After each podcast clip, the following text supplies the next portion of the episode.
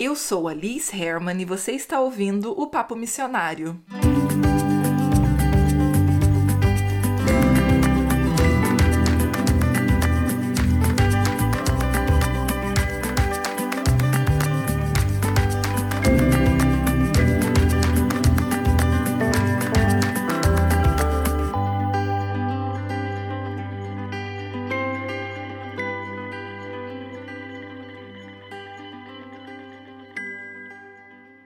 Estamos de volta com a nossa programação especial, que é justamente essa parte que eu gosto de fazer, né, ali janeiro, julho normalmente, de contar histórias missionárias. Como eu expliquei no último episódio, eu não sei se vai ser assim de novo no futuro, porque eu não sei se eu vou ter mais tempo de fazer um mês inteiro de episódios, né, já que agora a gente vai ter bem menos episódios por ano, mas vamos terminar essa primeira leva, né, de episódios chegando nos 150 episódios com histórias missionárias. E vocês sabem o quanto eu amo histórias de mulheres fortes que, sabe, foram para o campo missionário, na maioria dos casos solteiras, e fizeram o trabalho sabe assim, de uma forma excelente e que são lembradas até hoje por esse trabalho, seja no país de origem, mas principalmente no país onde elas serviram.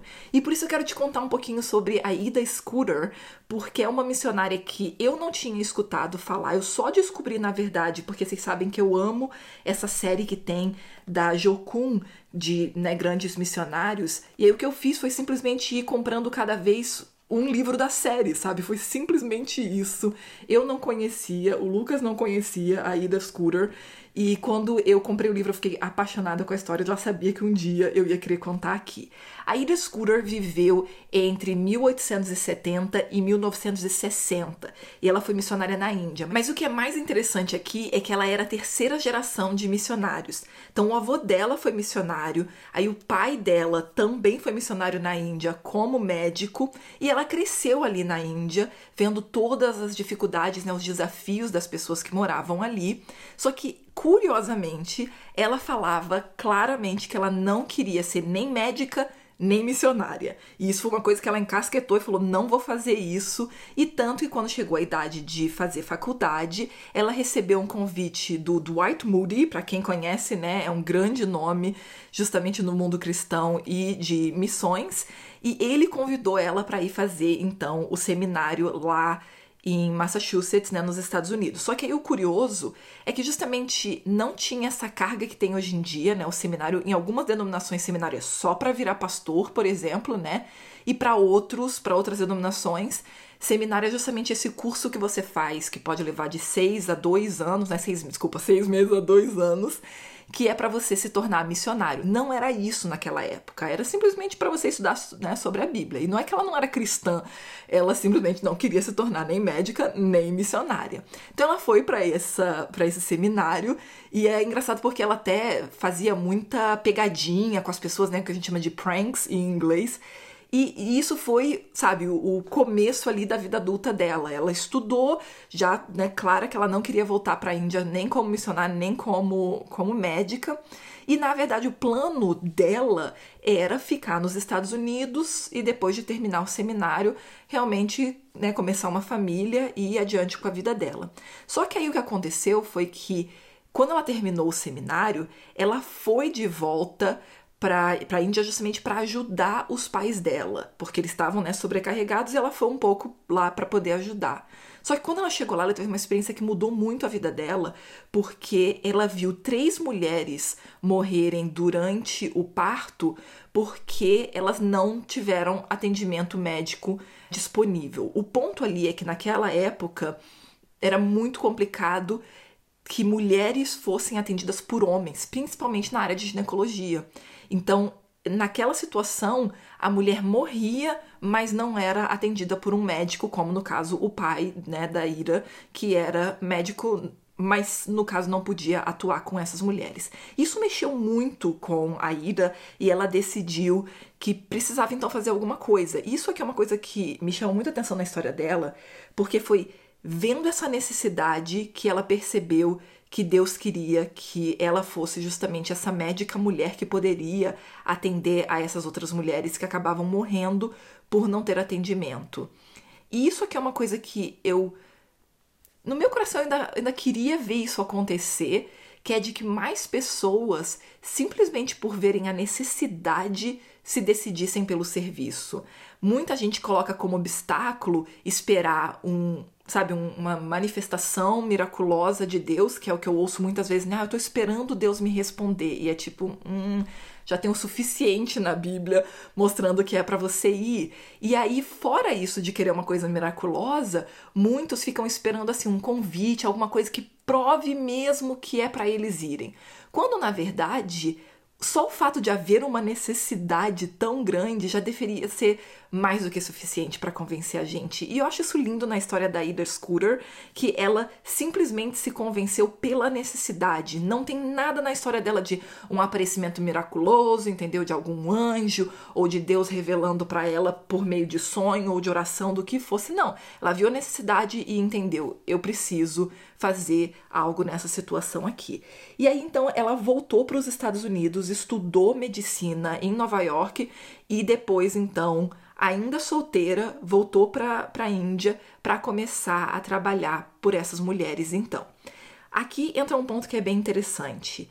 Ela não voltou sem um plano, uma visão clara. Na verdade, ela já foi para a Índia com 10 mil dólares, que naquela época era muita grana, e levou já para poder justamente começar uma pequena clínica. Então ela começou uma. E, gente, clínica era realmente assim, sabe? Praticamente um. Como é que chama isso? É só, só ali o, a área de atendimento dela, entendeu? É uma clínica, clínica, não. Simplesmente ela começou a atender.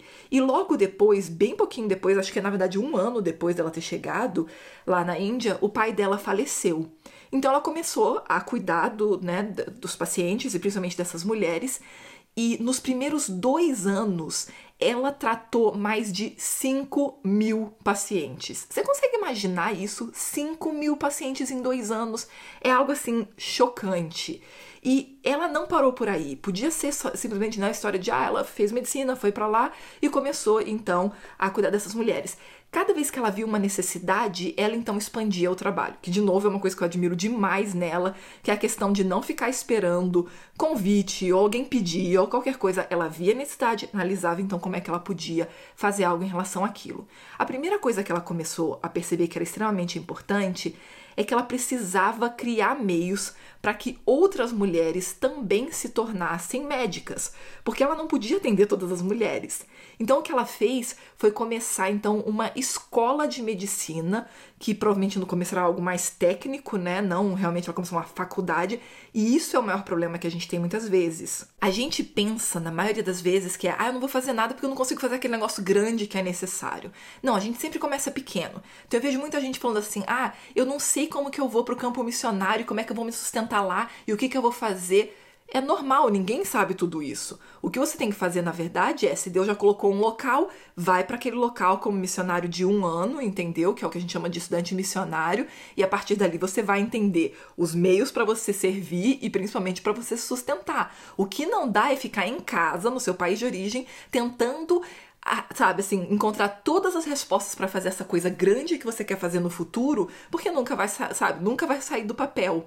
Então, isso aqui é uma coisa que eu acho muito legal. Ela ia dando um passo de cada vez. Começou então com essa escola médica para meninas e foi muito interessante porque muita gente foi contra a visão dela e a maioria começou a falar coisas tipo: "Ah, você vai ser muito sortuda se conseguir, por exemplo, três mulheres que queiram estudar nessa sua escola de, de medicina".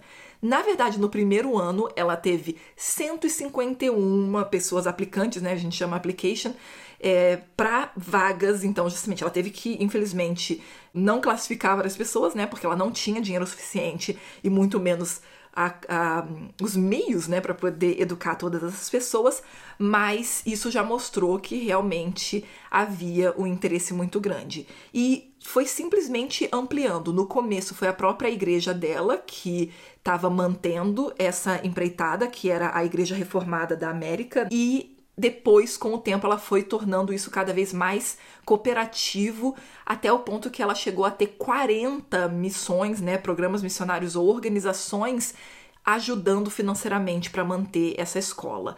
Até hoje, essa escola forma mais mulheres do que homens. Em 1945, a escola começou a aceitar homens também como estudantes, mas até hoje são predominantemente mulheres que realmente buscam essa formação e, e, faz toda a diferença nessa região. Né? Ela sempre trabalhou no sul da Índia, foi algo que eu esqueci de comentar no começo, e foi um trabalho muito, muito marcante. Ela ganhou, na verdade, reconhecimento de várias formas nos Estados Unidos, teve até selo feito em homenagem a ela, né? Selo dos Correios. Ela ganhou uma série de formas de reconhecimento, mas também de apoio. E isso é uma coisa muito interessante. Quando eu contei para vocês, né, que quando ela saiu dos Estados Unidos para ser médica na Índia, ela já foi com 10 mil é, dólares. Isso foi uma doação, na verdade, de um bancário lá nos Estados Unidos. Isso é outra coisa que é muito interessante como muitas vezes nós, como cristãos, a gente fica com medo de que vai faltar dinheiro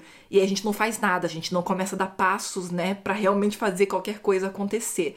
Quando, primeiro, Deus é, a, é, o dono de toda a prata, de todo o ouro, mas o outro ponto também que a gente esquece é que ele tem poder sim para usar, inclusive, pessoas que nem são da fé, entendeu? Grandes pessoas de, né, homens e mulheres de negócios, bancários, né, como ela teve essa, esse apoio inicial e depois a coisa vai crescendo e as pessoas vão vendo a seriedade e outras pessoas vão ajudando também. Isso é uma coisa muito forte na vida de missionários de carreira, de que conforme você vai fazendo um trabalho que é claramente bem feito, muitas outras pessoas vão querer então apoiar sua causa. O que não funciona é ficar em casa esperando você ter todas as respostas para poder ir então dar o seu primeiro passo, né? O primeiro passo é exatamente esse, você dá o primeiro passo com só algumas respostas, sabe? Você levanta doações e vai passar, por exemplo, um ano num local. Pronto, ponto final. Esse é o primeiro passo. Você não vai para o campo missionário só quando você já tem uma ideia clara de como você vai viver lá pro resto da vida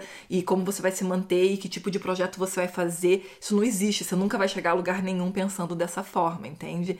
Então é muito legal ver na vida dela e eu te recomendo fortemente ler a biografia dela, que vai mostrando esse passo a passo, essas coisas de forma muito natural. Claro que nenhuma biografia cobre todos os passos, são raras na verdade. Tem uma bem grossona, assim, bem grandona, do Adoniram Judson that, that oh, eu fico pensando em inglês e em português, que cobre mais coisas do que a maioria das biografias, mas mesmo assim não cobre tudo, tudo da vida dele, mas só para você entender que é um, um processo muito comum entre missionários que eles começam justamente de uma forma bem pequena, bem simples, e a cada novo ano, novos desafios, e nesse caso, novas maneiras de trabalhar, vão se apresentando para o missionário. Mas voltando então para Ida Scooter, ela, como eu disse, trabalhou durante então, né, toda a vida dela lá, acho que eu não disse isso, mas agora eu tô falando, trabalhou a vida toda dela lá na Índia mais uma vez, se você já escutou as outras histórias missionárias, você já sabe que a maioria desses missionários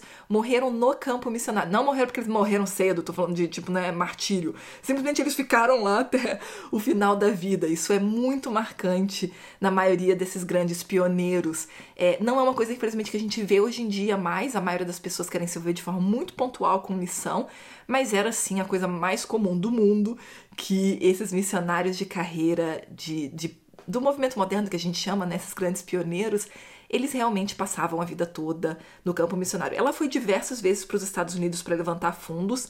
Na verdade, durante toda a vida dela, ela levantou mais de milhões, na verdade, de dólares, que era muito dinheiro já naquela época.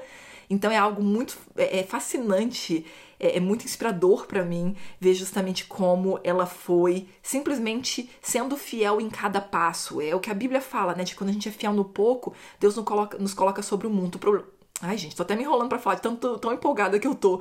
Mas é simples assim. O problema é que a maioria de nós não quer dar esse passo do pouco porque o pouco parece pouco demais, entendeu? Mas é quando a gente dá o passo pequeno e começa pelo pouco que Deus vai então avançando a gente em direção ao muito e vai nos mantendo fiéis, né, nesse processo. E bom, ela morreu, como eu acho que eu já citei, já tô tão empolgado com esse episódio que eu tô até me perdendo. Ela morreu no campo missionário lá, na Índia aos 82 anos de idade e foi, né, de várias formas reconhecida durante todo esse processo. E é uma vida que me inspira muito e me lembra mais uma vez de que mais do que ficar esperando por algo, né, milagroso que confirme o chamado no meu coração, nananã, é ver uma necessidade, orar a Deus sobre isso e ir adiante junto com ele. Dar um passo de cada vez, mas dar passos concretos. Ficar em casa só sonhando e esperando nunca vai te levar a lugar nenhum.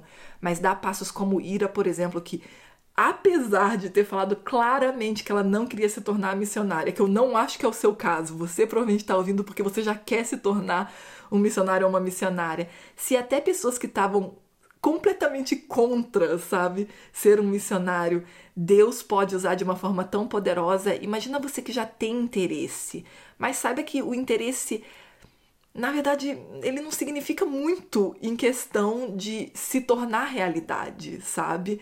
O que realmente faz as coisas acontecerem é você tomar passos concretos, é você começar a dar passos, mesmo que pequenos, entendeu? Para que o grande possa acontecer. E se eu posso deixar uma mensagem com você dessa história, é justamente isso. Não tenha medo de começar pequeno, porque se você esperar para começar grande, infelizmente você provavelmente nunca vai começar. Se você quiser saber mais sobre essa história, vale muito a pena ler a biografia da Ida Scooter. Eu vou deixar linkado aqui no, na descrição desse episódio, como sempre. E a gente se vê de novo ou conversa de novo na semana que vem, se Deus quiser. Tchau, tchau!